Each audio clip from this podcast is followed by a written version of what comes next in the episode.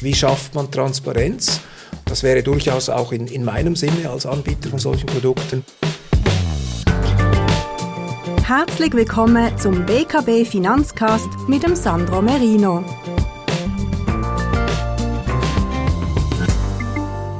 Guten Tag, liebe Zuhörerinnen und Zuhörer, geschätzte Kundinnen und Kunden. Willkommen bei unserem Finanzpodcast. Mein Name ist Sandro Merino, ich bin Chief Investment Officer der Basler Kantonalbank. Heute bei uns zu Gast Peter Haberstich, zuständig für nachhaltige Finanzwirtschaft bei Greenpeace Schweiz. Wir möchten heute über nachhaltiges Anlegen sprechen. Willkommen in Basel, Herr Haberstich. Vielen Dank für die Einladung und vielen Dank für das Interesse. Sehr gerne. Wir äh, möchten heute über nachhaltiges Anlegen sprechen, aber vielleicht zum Einstieg äh, die Frage, die sich aufdrängt, was denken Sie über die Ergebnisse des Klimagipfels COP26 in Glasgow? Welches Fazit ziehen Sie? Ja, die COP26 hat ziemlich klar gezeigt, wie dringlich dass das Problem angegangen werden muss, die Dekarbonisierung der Wirtschaft, wie, wie schnell das jetzt gehen muss, auch diese Transformation der Wirtschaft. Uns wurde auch klar, welche, dass, Finanz, dass die Finanzwirtschaft eine sehr wichtige Rolle spielt in der Transformation der Wirtschaft. Da wurden auch Vorschläge gemacht. Also Großbritannien hat gesagt, sie sei eines der grünste Finanzplatz, weil äh, die Unternehmen und die Finanzinstitute zeigen müssen, wie sie die Klimaziele erreichen wollen für sich. Das ist schön, solche ähm, äh, Angaben, weil das zeigt der Welt auch, wo es hingeht, dass, dass die Fossilen keinen Platz mehr haben. Das ist allen klar. Die Frage ist, geht das schnell genug? Leider ist wenig Verbindliches herausgekommen. Das ist das, was, was wir schade finden. Wir glauben, das muss jetzt ziemlich klar schnell verbindlich werden, damit auch diese, diese Geschwindigkeit reinkommt in die Prozesse. Ja, also auch aus unserer Sicht, ähm, in unserem Anlageausschuss besprechen wir ja die Ergebnisse von solchen Klimakonferenzen auch. Äh, ist natürlich auch wichtig für die ganze Perspektive, äh, für die ähm, Modernisierung oder für den gesamten Umbau der Energieversorgung.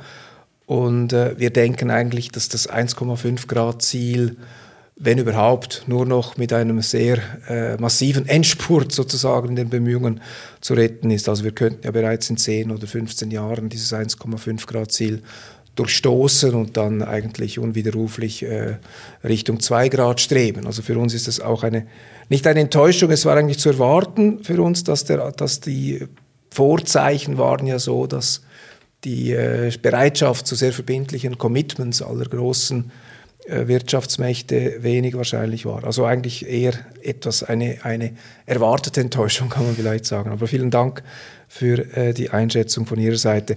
Ja, die grünen Finanzplätze, da gibt es ganz viele. Auch, auch unser Bundesrat Uli Maurer sagt ja, die Schweiz sei da ganz vorn.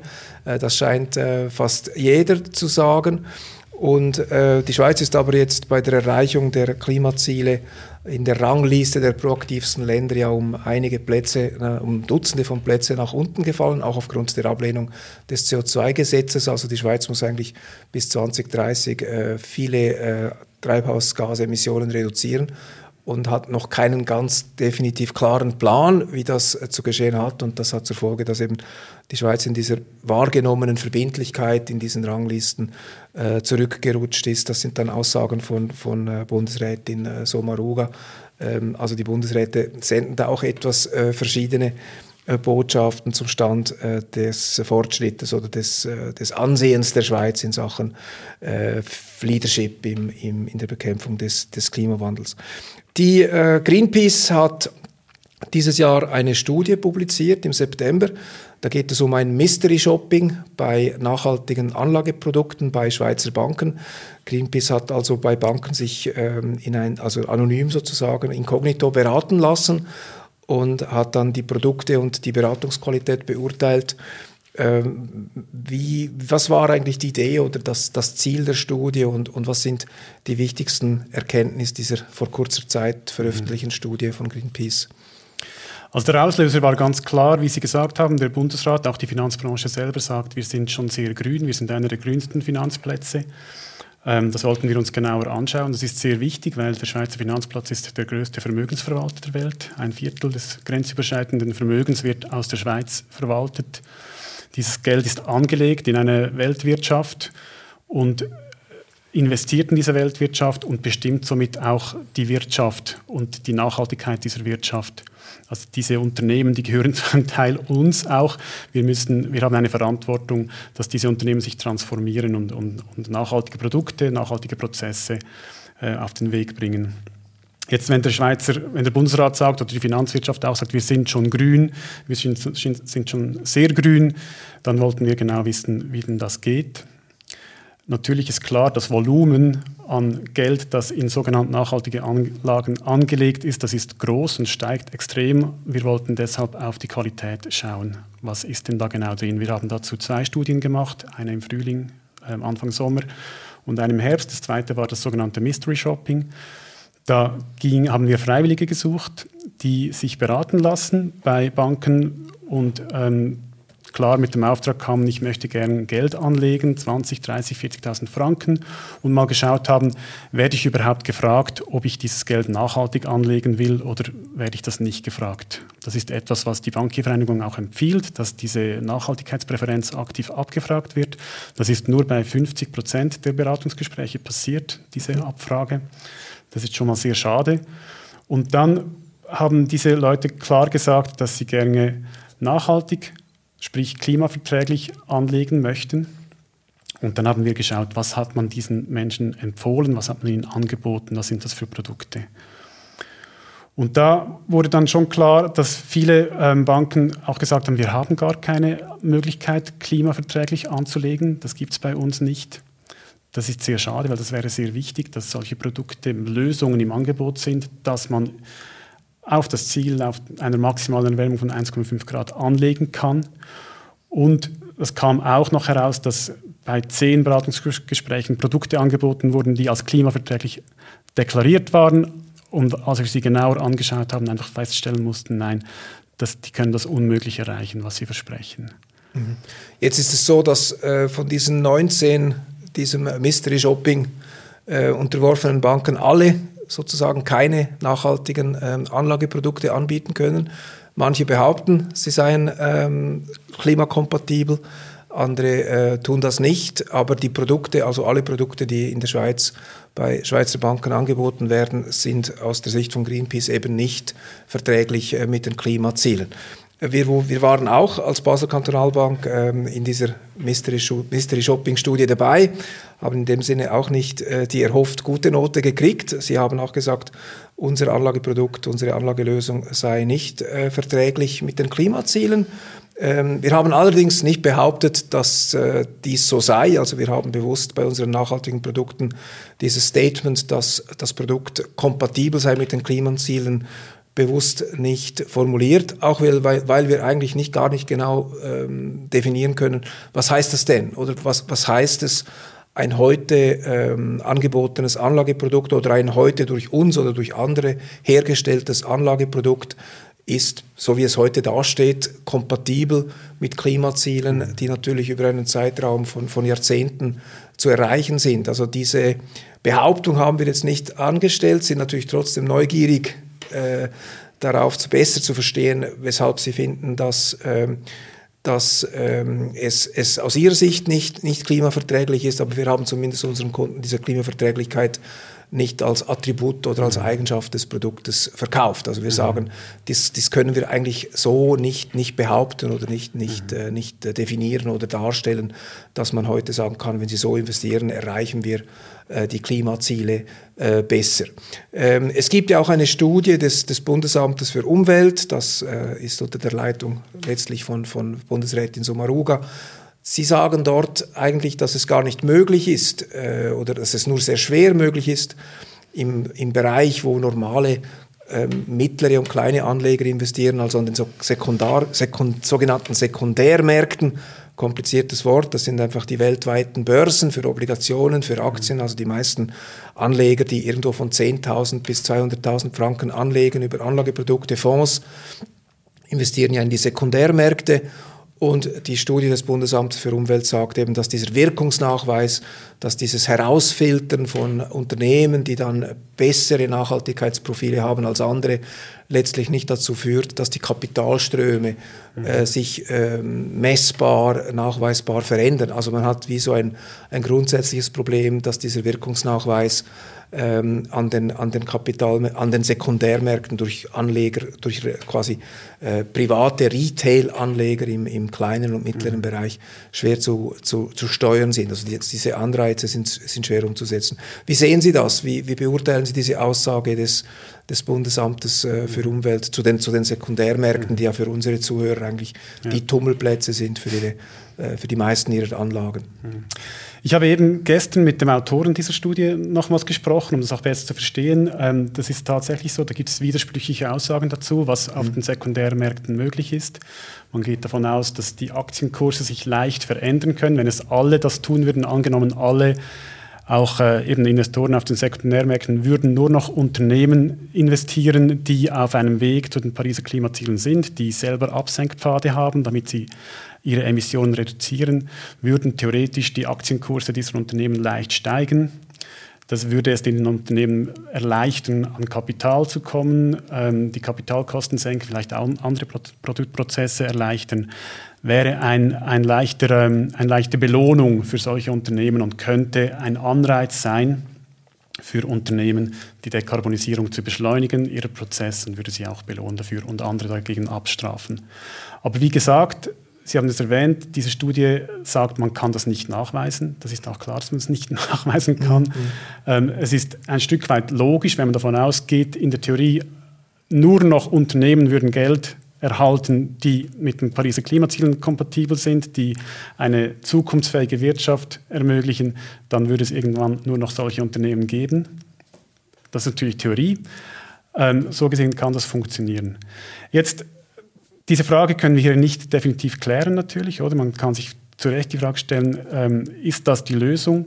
Wir glauben, es muss weitergehen. Wir glauben, es ist Aufgabe der Finanzwirtschaft, hier Produkte zu finden, ähm, Lösungen zu entwickeln, die eben Investoren, Allgemeininvestoren, Pri ähm, Pensionskassen, äh, Privatinvestoren, größere Investoren die Möglichkeit geben, Aktivitäten auszuführen, welche die Unternehmen dazu ermutigen und incentivieren, die Dekarbonisierung ihrer Produkte, ihrer Produktionsprozesse, ihrer Dienstleistungen zu beschleunigen.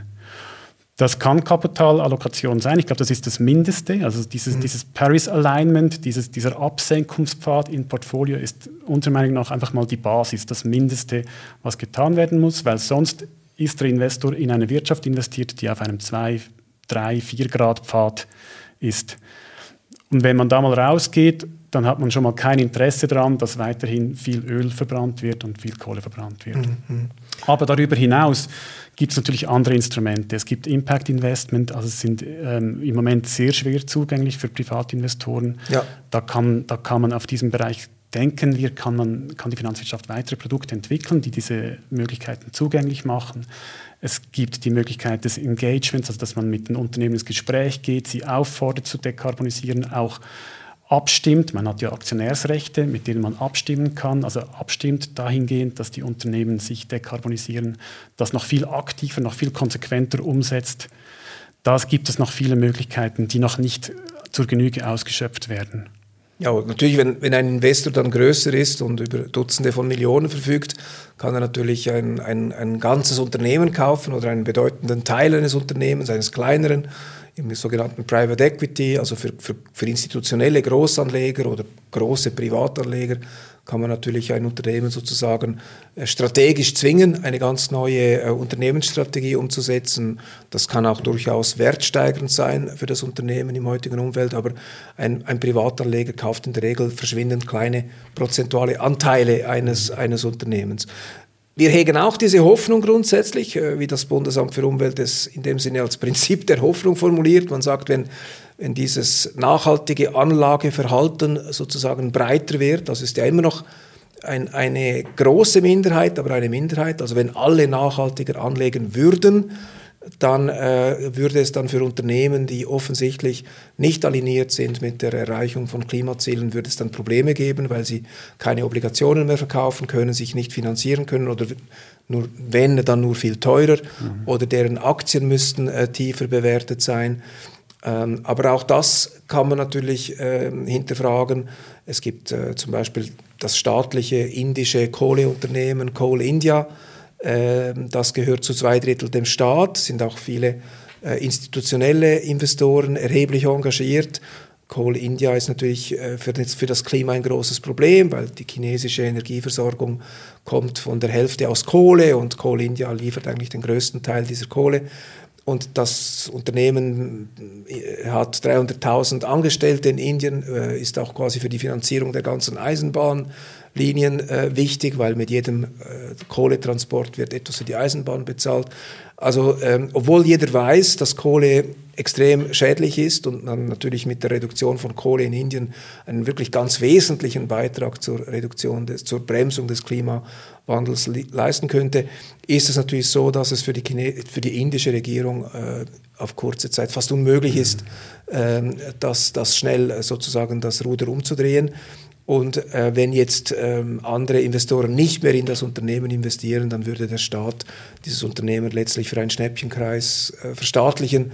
Mhm. Und, und da sieht man zumindest mal äh, Grenzen äh, dieser, dieser Wirkungsketten, dass, dass durch Verhalten der mhm. äh, Investoren äh, Unternehmen sozusagen an ihrer äh, Tätigkeit behindert sein könnten. Aber das darf man wahrscheinlich nicht als, als Grund, für, also wir sehen darin keinen Grund, das gar nicht mehr zu tun. Äh, es ist mehr so ein Abwägen äh, oder ein realistisches Abwägen, was kann man erreichen, was kann man nicht erreichen. Und wahrscheinlich sind wir im Moment mit diesen nachhaltigen Anlagen als Anbieter aus der Industrie irgendwo ein bisschen auf einem Prinzip der Hoffnung unterwegs, wo wir sagen, wenn das alle äh, mehr und intensiver machen, etablieren sich vielleicht auch Standards und das kollektive Verhalten beeinflusst vielleicht auch die Unternehmen stärker. Also Sie sind ja jetzt äh, die, die, die Basler Kantonalbank, die sind vor allem in der Vermögensverwaltung tätig, äh, Kredite an KMU natürlich auch. Ja. Ähm, wenn wir vom Schweizer Finanzplatz reden, da gibt es natürlich noch andere Akteure. Da gibt es auch Großbanken, die im Ausland Kreditlinien haben, die Investmentbanking machen, die also die Deals aufgleisen und, und ähm, Unternehmen zu Geld verhelfen wo sie wirklich ähm, auch Impact haben im Ausland direkt, wenn sie helfen, äh, Ölunternehmen oder Kohleunternehmen neue Kapazitäten auszubauen. Also wir denken, auch da muss natürlich viel passieren. Wir wenn, wenn, wir nur von, vom Anlagegeschäft reden, das ist beschränkt, da gebe ich Ihnen recht. Mhm. Aber auch beim Anlagegeschäft kann man natürlich ähm, das ganzheitlicher sehen, den Begriff Nachhaltigkeit. Man kann äh, das auf die gesamte Wertschöpfungskette mainstreamen oder ausdehnen. Man kann die Produktebene anschauen, welche Produkte werden denn in, in, in Indien produziert. Sind diese Produkte mit Kohlestrom produziert worden? Mhm. Ähm, dann werden auch die natürlich ein Stück weit äh, belastet durch ein nachhaltiges Anlegen. Ähm, die Lieferketten der Produktion, auch da kommt dann dieses staatliche Kohleunternehmen wieder vor, was, wie man das bestrafen kann, ein Stück weit. Also wenn man den Begriff Nachhaltigkeit ausdehnt auf die Produktebene, auf die Zulieferer, auf die ganzen Wertschöpfungsketten, dann hat man auch da einen Einfluss. Also wir glauben, es ist wichtig, nicht nur auf die, auf die Produzenten oder die, die direkten äh, Verbrenner von Fossilen zu schauen, sondern auf die ganzen Produktionsketten, Lieferketten, Wertschöpfungsketten. Ja, absolut. Also man könnte natürlich sagen, dass der, äh, das Angebot von nachhaltigen Anlagen auch, auch durch Großbanken dazu geführt hat, dass die äh, Anleger in diese nachhaltigen Produkte natürlich danach gefragt haben, ja, aber was macht dann die gleiche Großbank in der internationalen Kreditvergabe? Und als Basler Kantonalbank kommen wir natürlich nicht in Versuchung, einem indischen oder chinesischen Energieversorger einen großen Kredit zu vergeben. Es ist einfach nicht unser Geschäft. Aber es ist klar, dass eine Großbank, die nachhaltige Anlageprodukte anbietet, dann auch bei der Finanzierung von, von äh, amerikanischen oder chinesischen Kohlekraftwerken mit Anleihen oder anderen Kreditfazilitäten dann in ein Dilemma kommt. Mhm. Und es hat ja auch dazu geführt, dass sich manche Schweizer Banken aus diesen Geschäften zumindest aus den extremsten ähm, nicht nachhaltigen oder umweltschädlichen äh, Aktivitäten zurückziehen musste, einfach auch aufgrund mhm. des, des öffentlichen Druckes. Also irgendwo, es entsteht so eine, ein, ein Wirkungskreis, wo man sagt, ja, wenn man A sagt, muss man aber auch B sagen. Mhm. Dann kann man nicht den Kunden nachhaltige Produkte verkaufen und gleichzeitig dann äh, Kohlekraftwerke äh, mit Bankkrediten bedienen. Das, das mhm. geht dann irgendwie nicht auf. Mhm. Und das ist auch für Banken in der Schweiz natürlich ein Thema, dass man auch im Kreditgeschäft Nachhaltigkeitskriterien anwendet. Ähm, ich denke, ein großes Problem ist, dass man nicht so richtig weiß, was denn Nachhaltigkeit bedeutet. Also was, was, was ist drin? Also steht Nachhaltigkeit drauf bei Anlageprodukten, aber niemand weiß so richtig, wie das hergestellt wird. Es ist auch wirklich etwas kompliziert. Es ist leider nicht so, dass man das in, äh, in fünf Minuten erklärt hat. Äh, sie, Sie mussten auch sehr genau hinschauen als Greenpeace, um überhaupt die Unterschiede und die Unzulänglichkeiten in diesen Produkten herauszufiltern. Jetzt ist die Frage, wie, wie, wie könnte man da vorgehen? Also wie schafft man Transparenz? Das wäre durchaus auch in, in meinem Sinne als Anbieter von solchen Produkten. Also wir, wir geben uns ja Mühe, äh, soweit wir das äh, einschätzen können, sinnvolle Produkte zu bauen. Ähm, wir stehen im Wettbewerb mit anderen und wir denken auch manchmal, dass sich es andere vielleicht leichter machen als wir. Das sagt vielleicht jeder. Aber wo ist hier der Schiedsrichter oder die, die, die Instanz, die sagen könnte, ähm, im Sinne eines Konsumentenschutzes oder einer, einer mhm. Richtlinie oder einer Zertifizierung, äh, dass man sagen könnte, okay, dieses Produkt hat neun von zehn Punkten und dieses hat nur drei.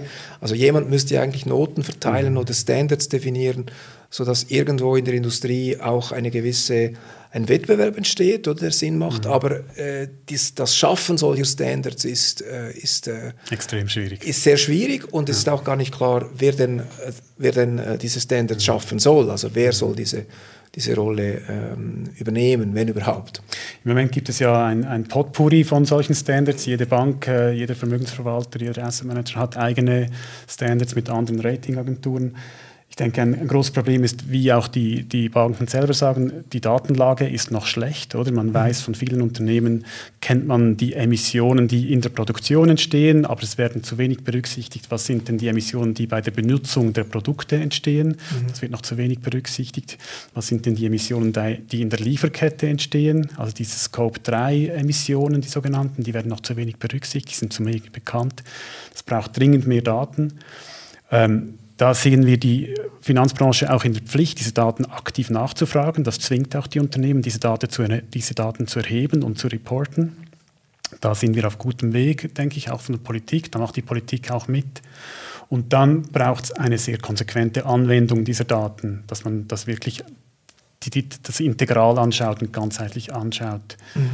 Ähm, da ist, so wie wir es jetzt gesehen haben in den Studien, noch sehr viel Luft nach oben möglich. Also dass man das wirklich ganzheitlich anschaut und konsequent anschaut, mhm. auch um die Produkte dann wirklich besser zu machen. Ein einheitlicher Standard, sehr schön. Uns dünkt, das, das wäre das Beste, das würde von staatlicher Ebene herkommen, auch weil das Vertrauen der Bevölkerung da wahrscheinlich größer ist, als wenn jeder Finanzdienstleister ein eigenes, eine eigene Skala hat. Und, und da hoffen wir, dass, dass auch die Finanzbranche den Druck auf den Bundesrat erhöht, da vorwärts zu machen.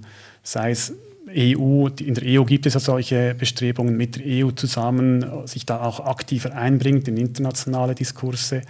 Das ist ja etwas, was man international koordiniert angehen muss auch. Also dass da proaktiver vom Bundesrat äh, vorgegangen wird, um, um solche Standards klar zu machen. Also man müsste quasi sagen, lieber, lieber Uli Maurer, es ist ja toll, dass Sie unsere Finanzprodukte oder unseren Finanzplatz äh, so toll finden, aber was ist genau so äh, ausgezeichnet gut äh, zum, für den Schweizer Finanzplatz oder was sind die hervorragenden Qualitäten des äh, Schweizer Ja, dass er wirklich sicherstellt, dass die Qualität auch da ist und nicht nur das Volumen. Oder wenn er sagt, der Schweizer Finanzplatz ist sehr grün, dann bezieht er sich auf das Volumen, das in sogenannten nachhaltige Anlagen angelegt ist. Aber da muss die Qualität auch stimmen. Oder? Und da da müsste wirklich noch viel mehr passieren, weil sonst wird der Schweizer Finanzplatz nicht der grünste, sondern der greenwashste Finanzplatz der okay. Welt, oder? Gut, fairerweise muss ich sagen, dass ich das jetzt von Uli Maurer so nicht gehört habe, dass er gesagt hat, wir sind äh, fortschrittlich und wir sind weit ähm, in, bei diesem Thema, weil wir so viele äh, Volumen, Gelder anziehen. Das hat er jetzt nicht gesagt. Ich weiß auch nicht, ob er das äh, gemeint hat, aber äh, es ist sicher so, dass eben auch bei unseren Kunden der Wunsch, besser zu verstehen, was denn eine nachhaltige Anlage mhm. von einer konventionellen unterscheidet, äh, diese, dieser Wunsch ist sehr groß. Übrigens, es geht oft nicht nur um das Thema Klima. Ähm, ich würde sagen, also ganz häufig wird auch eben die Frage nach, nach Menschenrechten oder sozialen mhm. Arbeitsbedingungsstandards, die eingehalten werden sollen in Unternehmen, ähm, oder eben äh, die Frage der, der Governance, also der, der korrekten äh, mhm. interessenskonfliktfreien oder, oder interessenskonfliktkompatiblen Unternehmensführung. Das ist ein Anlegern oft auch sehr wichtig und das gehört ja irgendwo auch in ein nachhaltiges äh, Anlageprodukt. Man kann nicht einfach Kohlekraftwerke ausschließen, äh, die sich nicht ändern werden sondern, und dafür auch äh, Arbeitsbedingungen tolerieren von Unternehmen, die, die wirklich äh, wissentlich alle Standards äh, unterbieten. Äh, die sie eigentlich einhalten sollten. Also das gehört auch irgendwo für uns, für uns dazu, was es nicht einfacher macht. Man kann das eine tun und das andere nicht lassen, oder?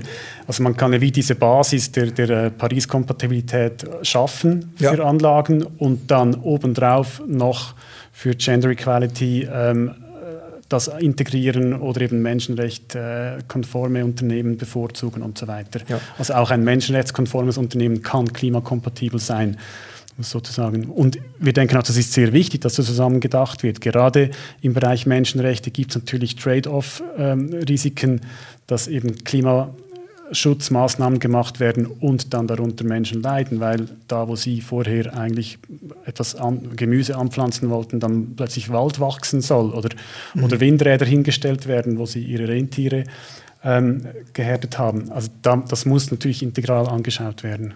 Vielleicht zum Schluss, wenn ich Ihre Studie richtig gelesen habe, dann haben Sie auch eine, eine politische Forderung seitens Greenpeace äh, zu diesen Fragen. Mhm. Äh, wollen Sie das vielleicht noch, noch ausführen, was, was Greenpeace als, als zielführend betrachten würde, um, um diese Themen ähm, zu verbessern? Also ich habe es gesagt, Transparenz ist, sehr, ist der nächste wichtige Schritt. Man mhm. muss sehen, was bringt wirklich welche Wirkung vor allem. Also es muss Wirkungstransparenz da sein, dass den, den, äh, den Kunden auch klar wird, wenn ich in dieses Produkt investiere, dann habe ich diese Wirkung oder ich habe keine Wirkung. Das muss mal offengelegt werden. Und dann der nächste Schritt ist natürlich, dass, dass eigentlich das nachhaltige Anlegen, also vielleicht muss man das auch dann mal definieren, was ist denn nachhaltig? Logisch gesehen oder logisch gedacht oder naturwissenschaftlich gedacht kann ja nur etwas nachhaltig sein, was die Lebensgrundlagen in der Zukunft erhält, also erhalten lässt und so gesehen kann nur klimakompatibel nachhaltig sein, also etwas anderes kann es nicht sein. Mhm. Das mal so auch festhalten und definieren. Und dann natürlich muss schlussendlich äh, der Bundesrat alles daran setzen, dass das zum Standard wird. Aber Sie sehen sozusagen eine, eine staatliche äh, Zertifizierung oder, oder Bewilligung. Ja, für uns für ist ziemlich klar, dass, dass das ähm, staatlich vorangetrieben werden muss, weil wir einfach zu wenig auf, auf, der, auf, dieser freiwilligen Basis, wo man sich darauf verlässt, zu wenig schnell etwas passiert. Mhm. Und das haben Sie auch selber gesagt, es ist für Sie schwierig, ähm, wenn es keine klaren Vergleichsmöglichkeiten gibt. Sie haben gesagt, es wäre schön, wenn es so ein, äh, ein, eine Instanz gibt, die, die definieren kann, was ist gut, was ist schlecht. Ob der Staat alleine das machen kann, natürlich muss er das in Zusammenarbeit mit der Finanzbranche mhm. machen, aber es muss für den Kunden vertrauensvoll sein. Gut, die Finanzmarktaufsicht, die bewilligt ja jeden Fonds, der in der Schweiz zum Vertrieb zugelassen wird hat auch ein bisschen die Schraube angezogen bei äh, Fonds, die Nachhaltigkeit versprechen. Das spüren auch wir. Das sind plötzlich mehr Fragen, aber nicht wirklich äh, sehr, sehr, sehr streng, wenn man so will. Mhm. Ähm, es gibt äh, sicher auch Ratingagenturen, äh, die solche Aussagen machen. Es gibt Auszeichnungen, es gibt eben verschiedenste Stellen, die solche Aussagen machen. Ähm, und äh, das Ziel der Transparenz äh, wäre wahrscheinlich auch aus unserer Sicht äh, sinnvoll. Ich bin mir jetzt nicht sicher, ob das der Staat sozusagen als einzige Instanz ähm, regeln will und regeln kann. Ähm, Regulierungen haben auch immer äh, viele Probleme, die sie, die sie, die sie mit mhm. sich ziehen. Aber ähm, vermutlich ist das auch ein Anliegen, das, das äh, nicht auf taube Ohren äh, stoßen würde bei vielen Akteuren in der Finanzmarktindustrie. Auch vielleicht für den Finanzplatz Schweiz könnte das vielleicht sogar eine Chance sein. Ja, also die Großbritannien hat ja diese große Versprechung gemacht, oder? Aber hat es nicht verbindlich gemacht. Und wenn die, wenn die Schweiz ähm, wirklich so grün sein will auf dem Finanzplatz, dann wäre vielleicht die Möglichkeit, es verbindlich zu machen. Dann wäre man Großbritannien einen großen Schritt voraus. Das ist das, was ich jetzt Uli Maurer mitgeben würde. Gut, dann, wer weiß, vielleicht hört er sich ja diesen Podcast auch noch an. Aber auf jeden Fall bedanke ich mich recht herzlich für das interessante Gespräch. Danke für Vielen Dank für die Einladung und das Interesse.